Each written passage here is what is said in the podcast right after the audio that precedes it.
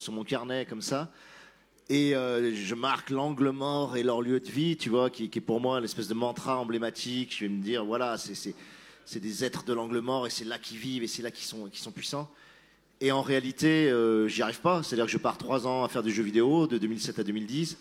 Et quand je quitte le jeu vidéo, je leur dis, maintenant je quitte parce que je vais faire les furtifs. Et en fait, je fais un chapitre, chapitre 1 en 2012, chapitre 2 en, 2014, c'est même pas un chapitre par an, hein. C'est un chapitre tous les deux ans chapitre 3 en 2016. Voilà. Donc, euh, et je fais un milliard de trucs à côté. Je suis dispersé dans tous les sens. Je fais des soirées un peu comme ça, des rencontres, des conférences, et je me rends compte que le livre s'éloigne, que j'arrive pas à le tenir, que l'univers il part. Et à ce moment-là, c'est 2013-2014, et je me dis, euh, il y a une façon peut-être pour que je le tienne. J'avais rencontré Florian Pochon, j'avais rencontré Tony Regnault. Ils faisaient de la création sonore. Je me suis dit, je, je vais le au moins le cristalliser, cristalliser la forme de l'univers dans, le son, dans la création sonore. Et on a travaillé sur ce projet de fou qui s'appelle Phonophore, qui euh, qu'on est tellement abruti qu'on n'a même pas su mettre en valeur ni, euh, faire entendre aux gens. Dans lequel il y a quand même 32, 31 ou 32 pièces sonores. Euh, c'est un boulot assez, assez long, mais moi, ça a été extrêmement précieux parce que grâce à ça, j'ai pu descendre dans les personnages, grâce à ça, j'ai pu descendre dans la ville en 2040, grâce à ça, j'ai pu descendre dans les furtifs. Voilà, j'ai pu commencer à, les entendre grâce à Floriane, grâce à tout ce qu'elle a fait autour. Euh, et, c'est comme si ça m'avait retenu l'univers proche de moi grâce au, travail sonore. Et ensuite, ça m'a énormément aidé par la suite de l'écriture parce qu'il y avait, ce monde sonore qui était sédimenté en moi, qui constituait une sorte de mémoire et à partir de laquelle je pouvais, euh, je pouvais écrire. Donc ça a été effectivement hyper important. Et du coup, est-ce que tu peux nous raconter un peu comment vous avez travaillé tous les deux? Parce que Floriane, elle est productrice de, son, de fiction sonore, et, et euh, toi, tu es auteur. Et du coup, à quel moment, à ce stade de la narration et de la fiction, comment vous arrivez à vous nourrir l'un et l'autre pour faire avancer ces personnages et les rendre en matière? Bah, J'avais déjà, déjà beaucoup de choses. On était trois, en fait. Hein. Tony Regnault, qui, qui, était aussi un ingénieur du son et qui nous aidait énormément j'avais déjà les fiches personnages. C'est-à-dire que je, fais toujours un travail très important sur les fiches personnages. Là, j'avais, j'avais tous les persos. J'avais les neuf persos euh, principaux que j'avais écrits à Wesson et, ça, c'était en place. Donc, on a commencé par faire des portraits de personnages euh, comme ça par le son. Et j'avais quand même déjà l'idée un peu de la ville. Et, et, du coup, en discutant tout simplement, en lui faisant lire les fiches, en lui faisant lire des descriptions, elle, a commencé à créer. donc, on a commencé. À, donc c'est assez marrant parce que ça part, ça part de, minces linéaments comme ça d'écriture que elle, elle arrive à transcoder euh, assez vite euh, en son et puis beaucoup évidemment des dialogues, des discussions. Mais moi je touchais pas à la création sonore, c'est vraiment elle qui euh, attaquait ça et qui mettait en forme ça. Du coup, on va écouter un furtif de papier.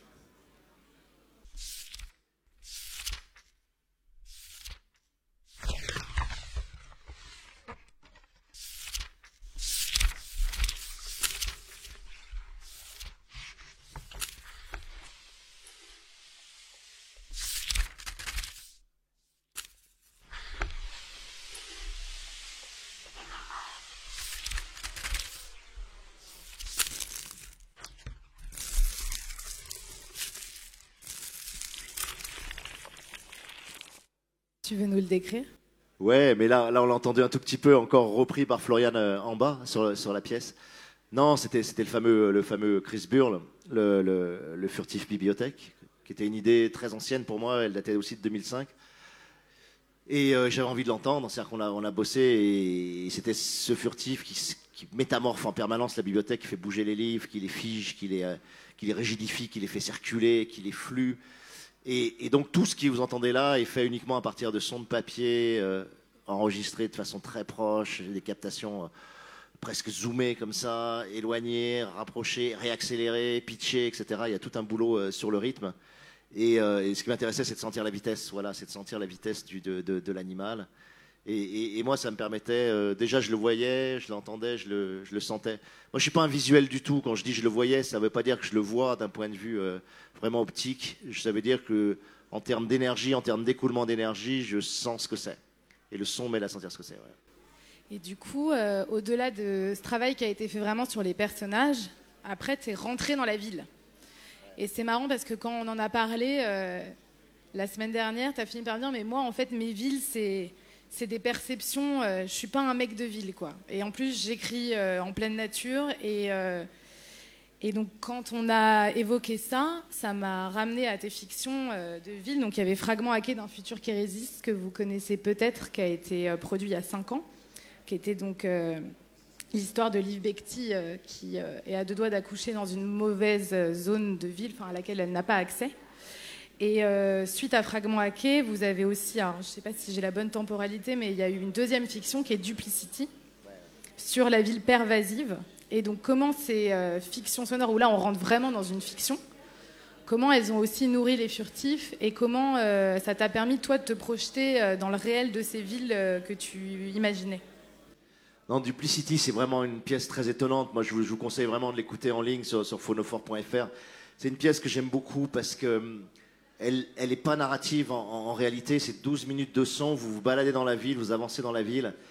Euh, et, vous baladez, vous passez par des sortes de marketplace où on vous, on vous parle, on, individualise complètement la sollicitation, vous vous asseyez sur un banc, puis on vous dit Banque Almatel, euh, la ville que vous méritez, etc. Tu vois et, euh, et on avait commencé à, bâtir autour. Et, et, là, moi, c'est vraiment une pièce qui, est extrêmement importante, qui, qui est vraiment un support, ouais, qui est un support imaginaire. Mais c'est compliqué à expliquer, je, suis désolé, c'est très, bah, très compliqué à expliquer au sens où tu te demandes comment juste un écoulement comme ça sonore peut produire, euh, que peut produire un ancrage. Mais moi, ça a été un point d'appui euh, énorme pour toute la ville derrière. en 2040, ça a été euh, parce que j'avais le son du métro, j'avais le son du tram, j'avais le son des drones, j'avais j'avais la circulation dans la ville, j'avais ces sollicitations commerciales en permanence, et tout ça s'est déposé.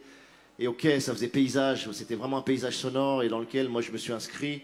Et à partir de ça, il y a des gens qui ont besoin d'images pour s'inspirer, qui ont besoin de voir des films, qui ont besoin de lire des BD. Euh, moi, d'avoir ce support strictement sonore a été beaucoup plus utile, beaucoup plus précieux parce que il n'a pas fait écran, il n'a pas fait, comme je dis toujours, euh, l'image pour moi fait très souvent écran l'imaginaire. Là, c'était l'inverse. J'avais pas, j'avais pas d'image pour faire écran, et donc j'accédais directement à partir de ces sons euh, à, l'univers de la ville. Donc ça a été vraiment précieux. Les fragments hackés, il y a des segments effectivement narratifs qui sont qui sont repris dans les furtifs carrément, quoi, qui sont. donc c'était déjà premium privilège, la ville privatisée, etc et je voulais euh, faire évoluer les personnages à l'intérieur. Donc euh, après, peu importe que c'est pas du tout la même chose dans le roman, le fait d'avoir créé les persos et de les faire évoluer dans la ville, bah ça t'ancre la ville. Tout le problème en création d'univers, enfin pour ceux qui veulent faire des univers ou qui en font, euh, c'est quelle mémoire vous vous constituez avant d'écrire ou avant de filmer ou avant de créer soniquement? C'est-à-dire, est-ce que vous bénéficiez d'un temps suffisamment long pour que l'imaginaire se dépose? Et que l'imaginaire se dépose suffisamment profondément en vous pour qu'il constitue une mémoire, une mémoire aussi forte, aussi présente que n'importe quelle mémoire de souvenir vécu que vous avez eu. Moi, si mes livres arrivent à garder une cohérence, euh, alors même qu'il n'y a strictement aucune trame narrative, ça il faut que vous le sachiez si vous écrivez, je ne fais pas de trame narrative, je n'ai pas de trame narrative, j'ai juste un fil, mais d'une simplicité euh, euh, horrible. Quoi. Là, je savais juste que le père allait essayer de retrouver sa fille qui était partie avec les furtifs. Je savais absolument rien d'autre, donc j'avais pas de trame. Mais par contre, l'univers, euh, il avait tellement eu le temps de sédimenter, donc puisque je commence vraiment à écrire en 2016, donc ça fait 11 ans de sédimentation, et ça veut dire que les furtifs étaient derrière moi, à, une place quelque part dans ma mémoire, et c'est à partir de ça que tu vas créer. Quoi. Mais c'est une technique, vous comprenez bien, de, de, de, création qui est extrêmement laborieuse et qui va demander énormément de temps. Donc c'est pour ça que j'ai fait trois romans en 25 ans seulement, tu vois, parce que euh, pour atteindre ce niveau de mémoire euh, qui va, qui va ensuite me, servir de point d'appui presque inconscient, bah, il faut beaucoup de temps. Donc là, là effectivement, la création sonore avec Florian a aidé à ça. On écoute du Duplicité.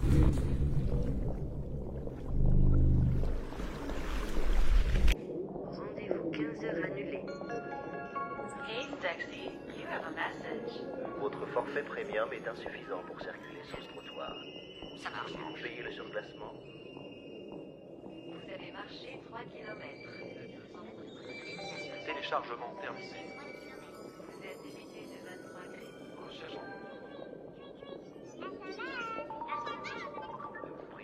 À droite pour quitter cette zone privilège. Votre assurance ne vous croit pas dans cette zone de la ville.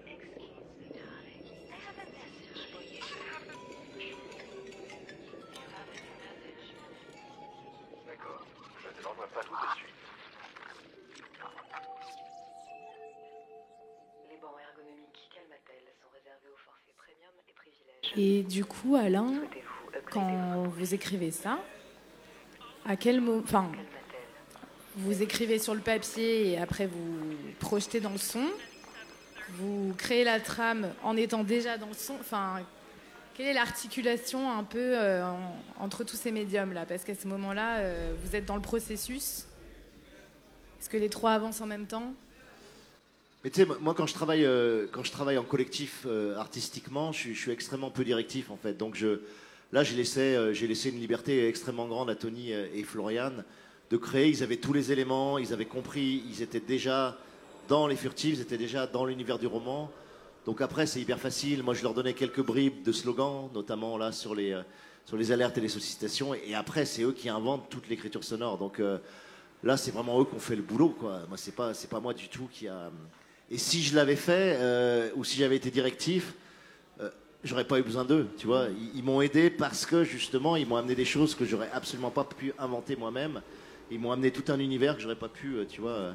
Donc c'est comme si tu jetais une balle et ils récupèrent la balle et avec la balle ils, la découpent en morceaux, ils en refont euh, une sculpture et ils te renvoient la sculpture. Tu vois, c'est vraiment euh, s'ils font que te renvoyer la balle, ça il se passe rien quoi. Donc ils vont tout déformer, tout métaboliser, tout transformer, mais avec une espèce de loyauté, une espèce de compréhension profonde de, de- ce qu'est l'univers quoi. Et un amour de l'univers, ça c'est vachement important, une sorte de ouais d'amour qui fait qu'ils étaient à l'aise à l'intérieur et qui peuvent rendre quelque chose de, de- riche quoi.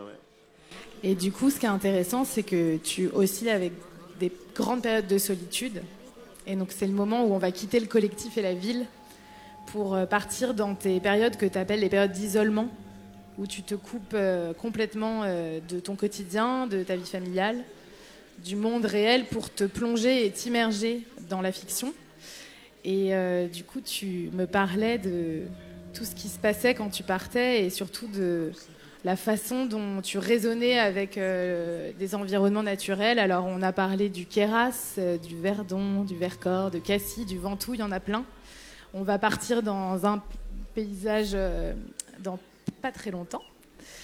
Et, euh, et ce qui est intéressant, c'est comment, euh, de cet isolement et de cette euh, dynamique presque militaire dans laquelle tu te mets pour créer, tu parviens là à, accoucher de, scènes entières et, de faire avancer la fiction.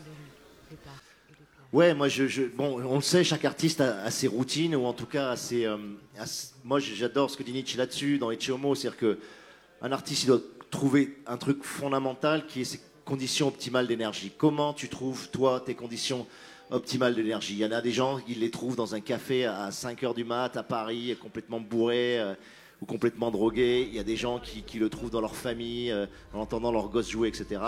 Puis il y a des gens comme moi qui ont besoin d'un- isolement absolu, euh, sans aucune espèce de communication, sans aucune espèce d'interaction avec les autres, pour que, euh, moi je le sens vraiment d'une façon, c'est très net hein, intérieurement, c'est cette phrase de Rilke qui pour moi euh, est, absolument, euh, c'est- une des phrases qui m'a le plus aidé dans ma vie. Il dit, il envoie une lettre à un moment donné où il a, je sais pas, il a 22 ans, 23 ans, il envoie une lettre à, une amie et il lui dit, je suis dans le travail comme un noyau dans son fruit, quoi, tu vois? Et cette image, je, je, des, des kilomètres pour l'avoir trouvée, quoi, tu vois, pour l'avoir inventée, tellement elle est prodigieusement exacte sur, sur ce qu'est le, pour moi, l'acte de création. C'est-à-dire que tu es un noyau et tu dilates le fruit de l'intérieur, tu vois. Tu le dilates, tu dilates. Et s'il y a juste un doigt sur la peau du fruit quand tu es en train de dilater, s'il y a juste une petite branche qui te gêne, une feuille, etc., bah, tu dilates rien du tout. Ça suffit à arrêter la croissance du fruit, quoi. Donc moi j'ai besoin d'un espace absolument total et il le dit aussi Rilke, il dit il faut que les gens les plus proches de toi te paraissent mais infiniment loin, infiniment loin quoi. Il dit que ce qui te pourtant le plus important pour toi, il faut que ça te paraisse mais à, des centaines de kilomètres pour pouvoir vraiment dilater l'univers. Et moi c'est exactement ça, moi je suis extrêmement attaché à mes, deux filles, je suis extrêmement attaché à ma femme et quand je pars je les appelle même pas quoi, tu vois. Je les appelle pas parce que le simple fait que ça rentre dans l'univers, ça empêche voilà, le fruit de se déployer. Et, et donc, ça m'est propre, voilà, ça m'est propre, mais je pense que c'est propre aussi à la création d'univers. Moi, j'ai, la création d'univers, c'est extrêmement exigeant au sens où, euh, où tu peux pas juste appuyer sur euh, un café à Paris en 2020, etc. Tu rebâtis tout, quoi. Tu vois, quand tu fais les furtifs ou la horde ou la, zone du dehors, bah, il faut tout, absolument tout réinventer Voilà, donc euh, quand je dis tout réinventer, il faut réinventer l'économie, il faut réinventer la politique, il faut réinventer le, le- les technologies quotidiennes, il faut réinventer les modes de divertissement, la façon de manger, il faut, faut, réinventer tous les persos, voilà, et stylistiquement, faut. Donc c'est un boulot colossal, c'est un boulot vraiment de, de fond qui est difficile à mesurer, je pense que. Voilà, et, ça, moi, hors de l'isolement le plus total, euh, j'y arrive pas. Et donc j'ai une routine qui est très simple, je, je- je- vais effectivement en montagne la plupart du temps, j'ai besoin de marcher, de faire du dénivelé, j'ai besoin de passer 2, 3, 4 heures par jour dehors. J'écris le matin, j'écris 3 ou 4 heures le matin, et ensuite je pars l'après-midi, et là, l'après-midi, je dilate énormément de choses, j'ai- tout mon rapport euh, voilà, au vivant, à la nature, à- au paysage, à, l'effort physique, toute la dynamique corporelle que ça demande. Et je reste des heures dehors, et c'est là que les scènes s'ouvrent, c'est là que les choses euh, adviennent souvent. Et quand je reviens, je réécris le soir, je corrige beaucoup le soir parce qu'il y a la fatigue de la rando. Donc j'ai pas la même énergie que le matin. Le jet, c'est vraiment le matin. Et, euh, je continue comme ça. Et généralement, je, fais les isolements maintenant du- d'une semaine. Et c'est vraiment, oui, il y a un côté. euh, il y a un côté, euh, c'est pas militaire du tout, il y a un côté simplement ascétique, monacal, il y a un côté euh, athlétique au sens, euh, au sens l'entend, c'est-à-dire que, que, oui, le, le comédien, le grand comédien est un, est un athlète affectif, comme il le dit, et moi je pense que l'écrivain, s'il va au bout de son travail, c'est aussi un véritable athlète affectif, mais aussi perceptif, mais aussi conceptuel, c'est-à-dire qu'il faut que tu aies une qualité d'énergie en toi quand tu écris qui soit optimale. C'est pour ça que je mets un an, tu vois, à faire le chapitre 1, puis deux ans après le 2, etc. C'est-à-dire que le démarrage est ultra long, ultra difficile, parce que j'avais absolument pas les conditions d'énergie, quoi. Et tout d'un coup, je les trouve, et quand je les trouve, bah, j'ai, oui, à la fin, j'en faisais un chapitre par semaine. Ce qui est dingue, tu vois, quand tu vois le chapitre 1, le temps que j'ai mis à le faire, le 2, comment- tu vois. Et à la fin, je fais des chapitres qui sont monstrueux, enfin, vraiment en termes de densité, etc. Et je mets une semaine à les faire. Mais pourquoi? Parce que les conditions énergétiques, les conditions d'athlétisme, euh, affectif, émotionnel, et, le degré d'immersion dans le livre est tel que là. Et c'est pour ça qu'il ne faut pas vous faire piéger quand on vous dit Mais Artaud, il a écrit Van Gogh et le suicide de la société en une semaine, etc. En fait, ça veut absolument rien dire parce que le temps de sédimentation en amont peut durer des années, quoi, tu vois. Moi, quand je dis je mets une semaine à le faire, je peux aussi dire j'ai mis 15 ans, tu vois. Vous connaissez enfin, la blague de, Picasso, euh, je vous la raconte si vous la connaissez pas, mais il est à New York comme ça, dans un café.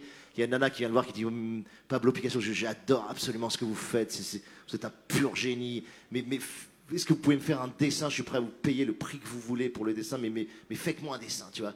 Et euh, Picasso, il prend une feuille, il fait un dessin comme ça, il lui donne, il lui dit c'est 10 000 dollars, tu vois. Et la nana, elle le regarde, elle, tu vois, tout d'un coup, elle, elle blêmit un peu, tu vois. Et il fait, mais vous avez mis une minute à faire le dessin. Il dit, j'ai pas mis une minute, j'ai mis 30 ans à faire ce dessin, quoi, tu vois? Et ça, euh, ça paraît très euh, wow effect à la con, mais en réalité, c'est purement vrai. Voilà. Donc, tu arrives à la fin, tu fais une semaine, mais parce que ça fait 15 ans que tu es dedans, quoi. Donc, euh, Et est-ce que du coup tu peux revenir sur ce qui s'est passé à Moustier-Sainte-Marie? Dans un de tes isolements euh, et dans une de tes marches euh, solitaires? Bah, Moustier, ça a été un épicentre de, de beaucoup de choses pour moi. C'est un endroit que voilà, j'adore, le, le va. Notre-Dame, qui est, qui est un lieu. euh, pff, voilà, il y a des lieux comme ça, c'est- ça, ça a la grâce, quoi. C'est. euh, pff, ouais, je sais pas comment en parler. Pour, pour moi, c'est beaucoup des. c'est- Ouais, c'est c'est fou, mais c'est des lieux qui m'ont vraiment aidé. Voilà.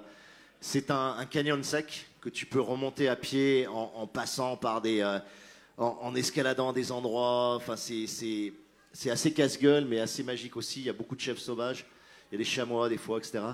Et, euh, et ce ravin, au moment où j'écrivais le, chapitre 17, qui est le chapitre de la fuite de Tishka, avec son père, euh, en fait, je voulais que ça soit exact, quoi. Voilà, je voulais que ça soit euh, parfaitement habité et incarné. Donc j'ai remonté tout le canyon. Ça m'a pris, euh, je sais pas, 3h30 ou 4 heures.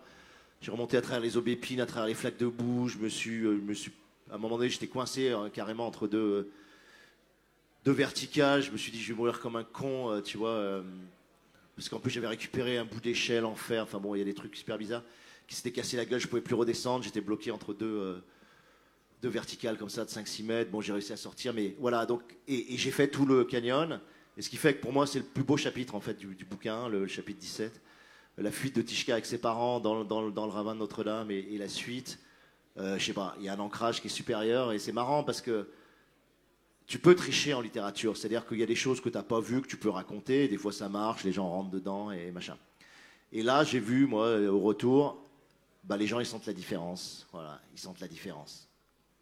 Ils sentent que là, il y a quelque chose de plus. Tu sais pas à quoi ça tient, mais il y a- un degré de réalité, un degré d'ancrage qui est tellement. euh, Et quand j'ai remonté, j'étais Tishka, j'étais, Lorca, j'étais j'étais, euh, j'étais absolument dedans. Je voyais l'araignée qui remontait derrière, l'araignée, d'acier, etc. t'es à l'intérieur, quoi. Et quand t'es à l'intérieur comme ça, c'est parce que, euh, voilà, t'as une accumulation d'immersion qui est suffisamment puissante pour, euh, pour y être, quoi. Et quand il y est, bah, ça va être bon, ça va être vraiment bon euh, dans le texte, quoi. Euh, Donc voilà, il y a eu Porquerolles et il y a eu, ouais, y a eu Moustier qui, ont été deux endroits vraiment forts. hein. Donc Moustier, c'est à l'entrée du Verdon, pour ceux qui connaissent pas. Magnifique village. Mais surtout, cadre complètement dingue de ravins secs partout. Tu peux, tu peux vraiment délirer. Ouais, ouais, c'est vraiment un endroit. J'y- suis allé plusieurs fois et j'adore. Et donc dans cet isolement où tu commences à sérieusement délirer parfois, à rentrer dans ta fiction, euh, tu me disais que tu avais à certains moments quand même, bah, tu vivais beaucoup de solitude et, donc en, écoutant euh, tout ce qu'il y a sur Phonophore et puis en ayant euh, suivi le processus sur la Horde, tu reviens quand même souvent à, à un besoin de t'enregistrer de, te confronter euh, à, ta, propre parole. Et puis, comme si tu testais un peu euh, ce que tu étais en train de vivre, la façon dont cette fiction est en train de s'écrire et de la reprojeter dans le réel euh, au contact des gens. Et du coup, je vous propose qu'on écoute Furlite parce que ça va nous permettre de rentrer tout de suite dans le vif du sujet.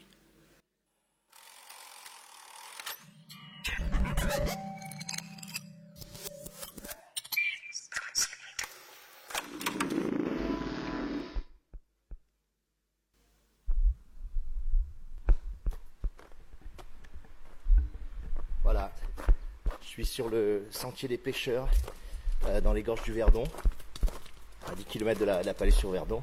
Et euh, je voulais en profiter pour vous raconter quelque chose d'assez fou sur, euh, sur les furtifs.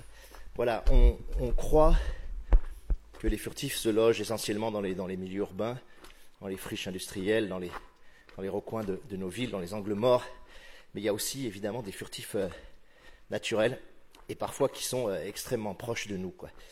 Il y a quelque chose que j'avais déjà remarqué dans les calanques et qui est encore plus net dans le Verdon, c'est que si on étudie exactement le bruit des pas, quand on marche sur des sentiers calcaires comme ici, où il y a beaucoup de, de petits cailloux qui roulent, on se rend compte que le son produit n'est pas exactement celui que les pieds font. Il faut être extrêmement concentré pour le, pour le sentir, mais je vais essayer de, de vous apporter ça, de vous faire sentir ça. Donc là, je suis sur un sentier qui descend vers le, vers le Verdon, et le Verdon est d'un vert émeraude absolument magnifique. Il coule dans sa partie euh, assez douce, et euh, il est là devant moi, là, je le vois en, contrebas comme une espèce de très large couleuvre, comme ça, de- d'eau. Et euh, je vais vous faire sentir quelque chose sur la marche. Vous allez écouter la marche, juste, juste elle.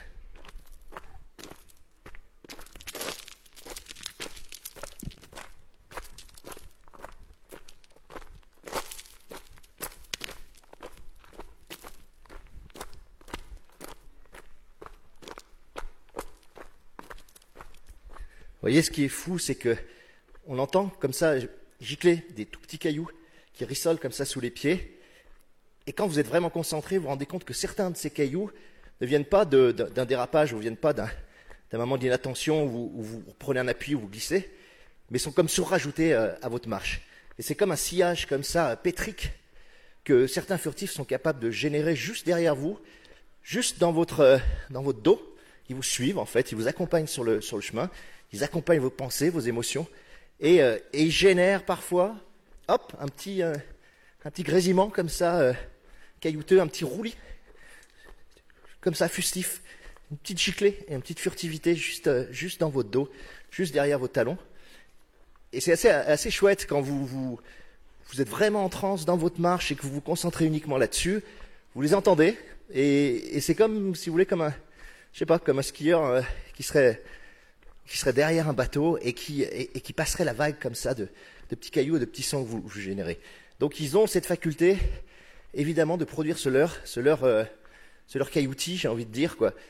Et ils le produisent d'une façon assez rythmique, assez belle, assez élégante, qui fait que ça s'insère parfaitement dans votre, dans votre mouvement, quoi, et que pour la plupart des gens, bah, il n'y a aucune perception de, de, ce, de ce phénomène. Quoi. Faut bien s'accrocher. Non, mais c'est des moments de folie aussi euh, qui sont impor- importants. C'est-à-dire que. Donc, déjà, tu as des moments de solitude très grands où, effectivement, un ancrage corporel, c'est la voix. Moi, j'ai besoin de, parler et d'ancrer la voix. Et des fois, je réécoute le soir ce que j'ai fait, ça m'aide à, à centrer. Et, aussi parce que c'est une forme d'écriture. C'est-à-dire que le, dire, si je l'écrivais sur un papier, ce que je raconte là, ça me produirait pas une aide, moi, ça m'aiderait pas. Ça m'aiderait pas à être dedans, quoi, tu vois. Et le fait de l'enregistrer, je le réécoute le soir, je re-rentre à l'intérieur, et c'est comme si ça venait m'envelopper, m'en- m'enrouler à l'intérieur de, ma folie. Tu vois, je sais que c'est de la folie, tu sais que c'est, tu sais que tu es dans le délire, quoi, tu vois. Mais t'en as besoin et ça t'aide. Et, sur la horde, ça a été très très ça aussi en Corse. Euh, Là encore, c'était beaucoup plus difficile parce que j'étais célibataire à l'époque, je faisais des, des- isolements de 20 jours, hein, 15 ou 20 jours tout seul. euh, C'était monstrueux quoi en termes d'isolement. Et là, je, me parlais beaucoup et je- parce qu'à un moment donné, tu as besoin d'entendre ta voix tout connement. hein, et, encore, j'étais très isolé. C'était le Cap Corse. J'étais au milieu d'un, c'était une petite baraque de, de 30 mètres carrés au milieu du maquis. euh, ouais, c'était, tendu. hein. Je suis, je j'ai retourné d'ailleurs euh, là-bas pour faire la fin des furtifs.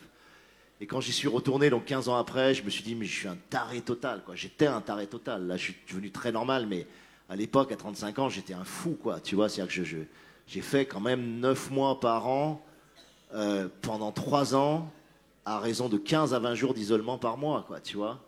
Pour écrire la horde, tu vois. Alors les gens, ils disent, oh, putain, c'est dingue ton bouquin et tout, mais c'est surtout un dingue dans l'immersion. C'est surtout dingue dans, dans la durée d'immersion et dans la durée de solitude qu'il a fallu pour faire ce bouquin. Les furtifs, en un sens, c'est beaucoup plus facile. C'est, je dois avoir 35, 40 semaines d'isolement, tu vois. Et, mais espacé comme ça, tu vois, avec retour dans ma famille, où je vois mes filles, ma femme, où j'ai le cadre familial, j'ai tout le soutien familial. Mais à l'époque, j'étais célibataire, j'avais pas de copine, j'étais dans le néant, quoi, tu vois. Donc, euh, mais du coup, ça donne une qualité de, folie dans la horde, une qualité de véracité qui est complètement dingue, tu vois, euh, et qui pour moi est, absolument inatteignable aujourd'hui, tu vois. Ou alors, il faut que je, quitte ma femme, mes enfants, tout le monde, tu vois. Mais voilà, mais c'est vachement intéressant. C'est, les conditions de création qui, qui font toute la différence, quoi. Et du coup, quand on quitte euh, la nature et l'isolement, on, rentre. Et là, on, va basculer euh, dans le travail d'éc- d'écriture qui prépare l'œuvre euh, et se pencher sur euh, voilà, la philosophie et tout ce qui t'a inspiré. Puis après, on, va s'orienter sur une partie plus activiste. Mais du coup, Alain a eu la gentillesse de nous ouvrir ses carnets de travail. Et on en a un sur Deleuze qui est assez cool. Et donc tu disais que ça, des fois, c'est des carnets que tu écris 5, 6 ans euh, avant. Et. Ouais, il y, a toutes les strates dans, les, cahiers. Moi, moi, je dis toujours, les, cahiers, il y a tout dans les cahiers. Moi, je rêve d'une IA capable de juste d'interpréter les cahiers et de faire le livre, euh, le livre à ma place, parce que tout ce qui est essentiel est, dans les cahiers. Toutes les idées les plus, les plus fortes y sont. Et toutes les synthèses dont tu as besoin euh, y sont. Bon, voilà, là, typiquement, c'est, quoi? C'est sur la, ouais, la consolidation. euh, chez Deleuze, c'est un, c'est un chapitre de, de, de 1000 plateaux. Voilà, c'est des choses que je, lis, relis, synthétise et qui vont me servir de point d'appui. Mais bon, je pense que tout créateur euh, fait ce type de choses. Voilà, là, je suis sur le. C'est quoi C'est les critères du vivant, ce qui définit la vie, etc. Donc, c'est des synthèses de livres de, de, de, philo, de livres sur le vivant. C'est tout un ensemble d'idées que je, je- compacte. Mais c'est assez, assez dense, quoi. Voilà, c'est- Il n'y a pas trop de baratin, c'est assez dense sur les, sur les, sur les références. Et j'y reviens très souvent, parce que c'est- quand je fais un chapitre comme voilà, vous avez entendu la pièce tout à l'heure, sur Varek, bah, c'est des synthèses de Simondon, c'est des synthèses de Deleuze, c'est des synthèses de Bergson. C'est des choses que été prendre et, compacter, quoi, concaténer dans mon, dans mon boulot. Là, c'est pareil, c'est les listes de choses que je dois faire. Alors, ce qui est génial dans un bouquin, c'est que tu te mets la liste de ce que tu dois bosser, et puis tu, tu en bosses à peine la moitié hein, au final. hein, tu vois, c'est euh, ça, l'ubimédia, le hacking, l'optique, je l'avais fait, les ondes et le son, ouais, cette partie droite, j'ai à peu près fait. Euh, L'architectural aussi, mais t'as des, un truc sur le travail sociologique, j'ai rien foutu, j'ai rien lu, euh, et j'ai tout inventé, quoi. Voilà, c'est-à-dire que t'es t'es un stade aussi, et ça il faut le savoir, c'est qu'on est un stade où il y a tellement de données partout que si tu veux être exhaustif sur un sujet, bah, tu passes euh, juste 50 ans de ta vie à le travailler et t'écris jamais de livre. Donc moi, il y a des moments, je renonce complètement à regarder les sources, les références, je, renonce complètement à synthétiser des bouquins où on me dit mais tu devrais lire ça, ça, ça. Ah ouais, tu veux parler de l'argent, mais lis ça, lis le simel sur l'argent, lis machin. Et puis tu dis fuck à un moment donné et tu inventes ce que tu as besoin d'inventer. C'est ça aussi, quoi, la création. C'est de dire, ben, à un moment donné, ce que je sais pas, ce que j'ai pas synthétisé, ce que j'ai pas lu, ce que j'ai pas vu, et ben, c'est à moi de le faire. Et puis voilà. Donc, euh, c'est ce que j'essaye de faire aussi à, des moments. Là, par exemple, c'est par exemple, le Simondon. euh, euh, ça, c'était euh, putain relou à le lire. J'ai tout synthétisé. J'ai tout fait. C'est incompréhensible si vous regardez, enfin, si vous n'avez pas lu le bouquin. Mais euh, bon, voilà, c'est une, des grosses bases. Vous l'avez entendu aussi dans la pièce ce soir. C'est une grosse base sur les furtifs, voilà, philosophiquement. Parce que tu as aussi été, euh, pendant toutes ces années, euh, t'immerger un peu plus dans la société civile. Et tu as contribué à beaucoup d'essais euh, collaboratifs. Je, repensais à Décamper euh, en préparant euh, cette soirée, qui était un ouvrage sur la crise des réfugiés, sur les camps de Sangatte et de Lampedusa. Tu as récemment contribué à un ouvrage sur les Gilets jaunes avec Annie Ernaux, François Bégodeau et Laurent Binet et d'autres. Pour toi, c'est aussi une façon de, dans une sorte de cercle vertueux qu'on abordait l'autre fois, la société, le climat social, politique, économique te nourrit. Et toi, à un moment donné, tu as envie de te projeter et de sortir de, voilà, de ton travail d'écrivain, d'auteur, de la fiction, pour retourner dans le réel et contribuer euh, à écrire, à pousser des récits et à surtout à contribuer à réinventer des modèles. Et du coup, là-dessus, je voulais vraiment qu'on revienne sur ton expérience à la ZAD parce que on en a peu parlé récemment et, et c'est une histoire euh, qui est vraiment euh, très intéressante aussi pour comprendre ton travail. Mais là, c'est pareil, c'est marrant. Il y a, un côté où il faut, euh, il faut faire un travail documentaire, il faut faire un travail d'immersion. Donc, j'étais à la ZAD quatre ou cinq fois. Mais en même temps, j'y étais de, Le temps maximum que j'ai passé, c'était cinq, cinq jours, une fois. Après, je suis revenu deux jours, un jour, etc. Donc, c'est pas des durées longues, c'est pas des durées de- de- d'anthropologue, c'est pas des durées de sociologue, évidemment.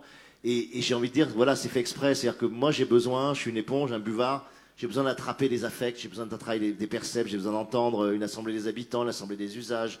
Et je vais choper énormément de choses en, en- en relativement peu de temps, parce que c'est le propre aussi des, artistes, je pense, et des écrivains. On a cette faculté d'assimilation très, très forte.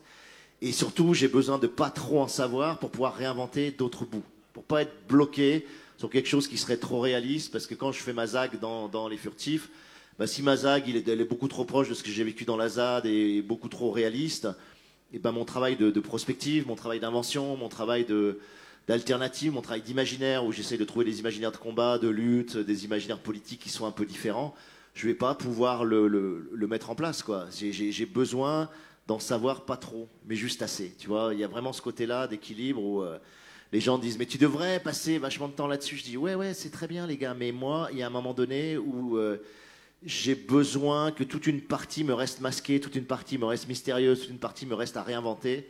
Et c'est comme ça que je vais pouvoir être créatif. Et, et, euh, donc il y a tout un jeu là-dessus. Et après, oui, effectivement, ce que je crée peut être réutilisé par des gens de l'ASA d'une autre façon. Euh, Et ça va alimenter de façon un peu cybernétique. Donc tu tu t'alimentes au réel et, et- et ton imaginaire va alimenter lui-même le réel. Il y a des effets de boucle qui se produisent et c'est très beau à des moments. Tu vois que ça que ça se passe, quoi. Voilà. Mais ce qui est vraiment important, c'est de c'est exactement comme dans l'idée quand tu lis de la philo, quand tu faut pas être exhaustif, et ça c'est vraiment un conseil que je peux donner, c'est ne soyez pas exhaustif dans vos recherches si vous voulez créer. Il faut qu'il vous manque quelque chose. Il faut qu'il y ait plein de portions dans la marqueterie que vous n'avez pas. Vous n'avez pas été au bout d'un sujet, c'est parce que vous n'avez pas été au bout qu'il vous faut inventer tout ce qui manque. quoi. Et c'est pareil sur la- sur le- sur l'aspect politique. Si vous avez lu tous les essais possibles sur les ZAD, les communautés, etc., qu'est-ce que vous allez faire sinon une belle synthèse dans votre fiction de tout ce que vous avez lu sur euh, les communautés, le municipalisme, euh, Bookchin, etc. Tu vois, moi, donc je, je m'interdis même des fois de- d'aller trop loin pour pouvoir inventer les autres segments. Quoi. Voilà, c'est, euh, mais c'est propre au travail imaginaire, hein, si vous faites un travail évidemment euh, sérieux. Et, oula, c'est, sérieux là. Ouais, là c'est à la ZAD, ouais, du coup. ouais. Sachant euh, que ce que tu me racontais, c'est que euh, l'idée c'était que quand les zadistes ont su que Notre-Dame-des-Landes allait être démantelée, vous avez quand même réfléchi à comment euh, leur action là-bas, elle pouvait euh, prendre de l'écho, s'amplifier et potentiellement se réinventer sous d'autres formats. Et vu le climat politique et social dans lequel on est actuellement, toi, euh, est-ce que du coup là maintenant que les furtifs sont terminer, est-ce que tu as envie de continuer à creuser ce. ce- Ouais, bien sûr, et d'autant plus. c'est-à-dire que, bon, je pense que les furtifs sont quand même beaucoup plus réalistes que la zone du dehors sur l'aspect militant. Je- mon ancrage militant, activiste a été beaucoup plus fort, ce qui fait que je pense qu'il y a de l'épaisseur. Il y a une épaisseur qu'il n'y avait pas euh, dans la zone dehors au, au début. Et ça, je veux continuer à l'avoir. C'est-à-dire que je veux quand même qu'il y ait des armatures euh, et une assise concrète qui soit, qui soit juste. Mais il faut surtout pas que cette assise concrète soit plombante et, euh, m'empêche de, créer ou de, de- mettre des perspectives. Voilà, moi, mon boulot, je suis écrivain de science-fiction, mon boulot, c'est d'essayer de, susciter des imaginaires désirables, de susciter des horizons imaginaires, de- voilà, d'amener des armes, quoi. Tu vois, moi, cette phrase de Deleuze qui est fabuleuse où il dit voilà, on doit rentrer dans un livre comme dans une armurerie, quoi. Bah ouais, c'est vrai, mais ça veut dire que toi, si tu écris, tu vas être capable de forger des armes. Voilà, mais quand on parle des armes, c'est évidemment des armes imaginaires, des armes de fonctionnement démocratique, des armes de, de mode de gouvernance, des armes de, fonctionnement communautaire, etc., que tu vas, euh, que tu vas mettre en place, des types d'associations, parfois des types d'armes aussi, hein, comme, dans le, comme dans les furtifs, euh, sur la Blitzkrieg ou des choses comme ça, mais voilà, ça fait partie de mon boulot. Moi, je, suis censé arriver et au moins proposer euh, des éléments neufs ou, euh, ou, jamais vus, jamais pensés ou jamais imaginés. Si tu arrives à faire ça, il y a quand même quelque chose qui peut se, produire et en tout cas, t'aides les gens. euh.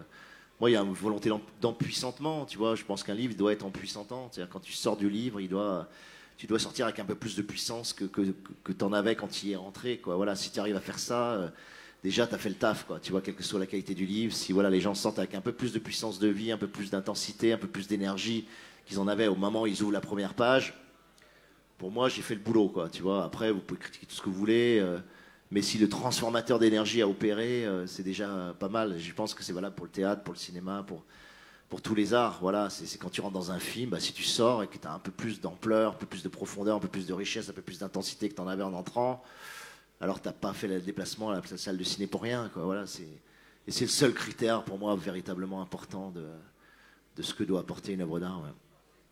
Alors, on écoute un court extrait de la zone du dedans. Et là, on arrive au passage que je vais vous lire, qui est un passage où j'essaye de me dire comment, euh, comment en sortir, euh, comment retrouver pied et puissance pour essayer de se, voilà, d'échapper à ce, à ce monde-là. La mise en abîme. hein. Alors tout est mort, la liberté est un leurre, le contrôle, on n'en sortira plus, la matrice nous a avalés, le capitalisme est et restera notre seul horizon à jamais? Bien sûr que non. Ce discours et cette prophétie font même partie de leur storytelling. Comprendre le contrôle ne signifiera jamais l'accepter. La vie toujours est première, toujours elle perce les conforteresses.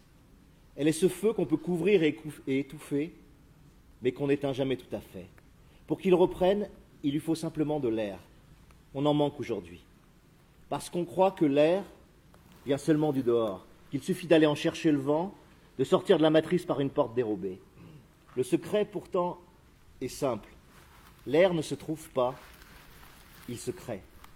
Il vient du dedans. On ne le puise pas, on le fabrique avec nos poumons, on le forge avec nos souffles. Pendant longtemps, j'ai pensé Ouais, j'ai commenté un propre euh, vidéo de soi en train de lire, c'est c'est n'importe quoi. Euh, Alors, on n'a pas besoin de on commenter. touche le fond là, je crois. Non, c'était plutôt le contexte. Non, c'est le contexte, mais c'est un contexte, c'était marrant parce que j'étais gêné ce jour-là. J'étais, Oui. j'étais, euh, c'est très difficile. Tu arrives à la ZAD, la ZAD, faut savoir, c'est, pas du tout accueillant. Hein. Faut pas croire que c'est, euh, c'est un Éden d'accueil, de gentillesse et de bienveillance. Hein. Je, je veux dire, euh, c'est aussi un endroit, surtout quand tu arrives et que tu as un tout petit peu de notoriété, les gens ils te regardent un peu comme ça en disant ouais ouais, toi qu'est-ce que tu viens de faire chier. euh. Et, donc les gens étaient là assis et, euh, et tu sens que c'est une attente qui est une attente euh, critique, exigeante. Voilà. On ne fera pas de cadeaux et ils ont raison, tu vois. Et c'est des gens qui sont très exigeants, ils lisent beaucoup. C'est très cultivé la ZAD, hein, contrairement à ce qu'on peut raconter. C'est des gens qui, lisent énormément, qui ont le temps de lire d'ailleurs, et c'est- des forces.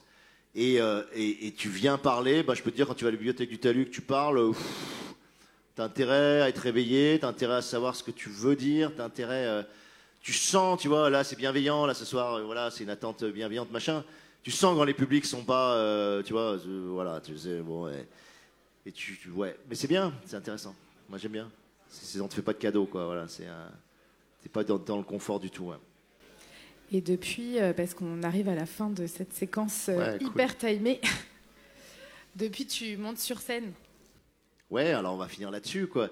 Donc pour ceux qui sont encore plus courageux que d'être restés là maintenant, il va y avoir le concert.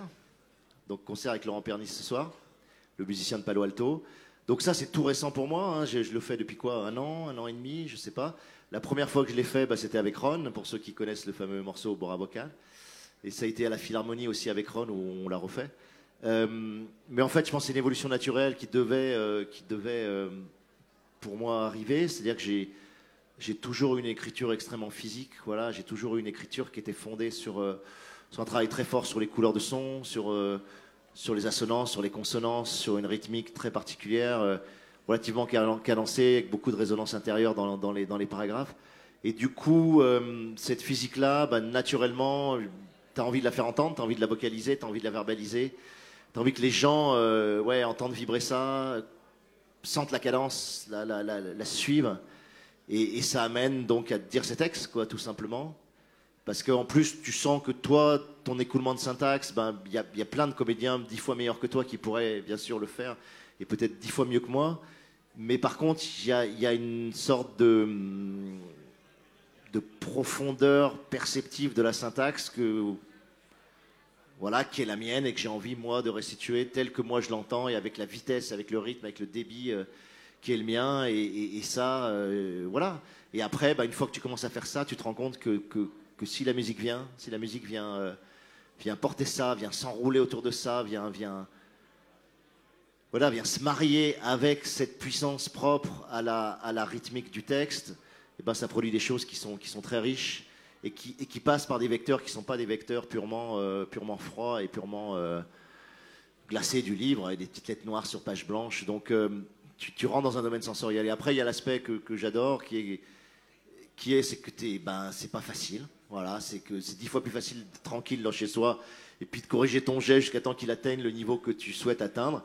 Quand tu es sur scène, ben, tu n'as pas de deuxième chance. Si tu foires, tu foires. Si tu fais de la merde, tu fais de la merde.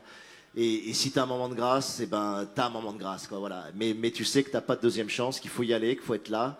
Tu es obligé de descendre dans la présence totale. Tu vois, tu peux pas. euh, alors que quand tu écris, ben, tu as autant de temps que tu veux pour, pour, pour reprendre. Et c'est très différent, mais très complémentaire du travail d'écriture pour moi. Quoi. Tu vois, il y a, une immédiateté, il y a une immanence, il y a, une, il y a un degré de descente dans le présent que tu n'as absolument pas quand tu écris. C'est très différent le, le rapport. Le fait de, de savoir que tu peux pas refaire, ça change absolument tout dans la façon de, créer. Quoi. Donc euh, ouais, je trouve que c'est intéressant. Et puis voilà, je trouve que c'est génial à 50 ans de dire, bah ça y est, maintenant je monte sur scène, euh, je fais une tournée, là j'ai un tourneur, euh, et je pars sur un truc, je me dis, mais t'es un gros malade, t'as 50 ans, c'est bon, t'as autre chose à faire que ça, etc. Et je me dis, merde, pourquoi pas, pourquoi pas y aller, j'ai des choses à dire, j'ai des choses à, faire passer.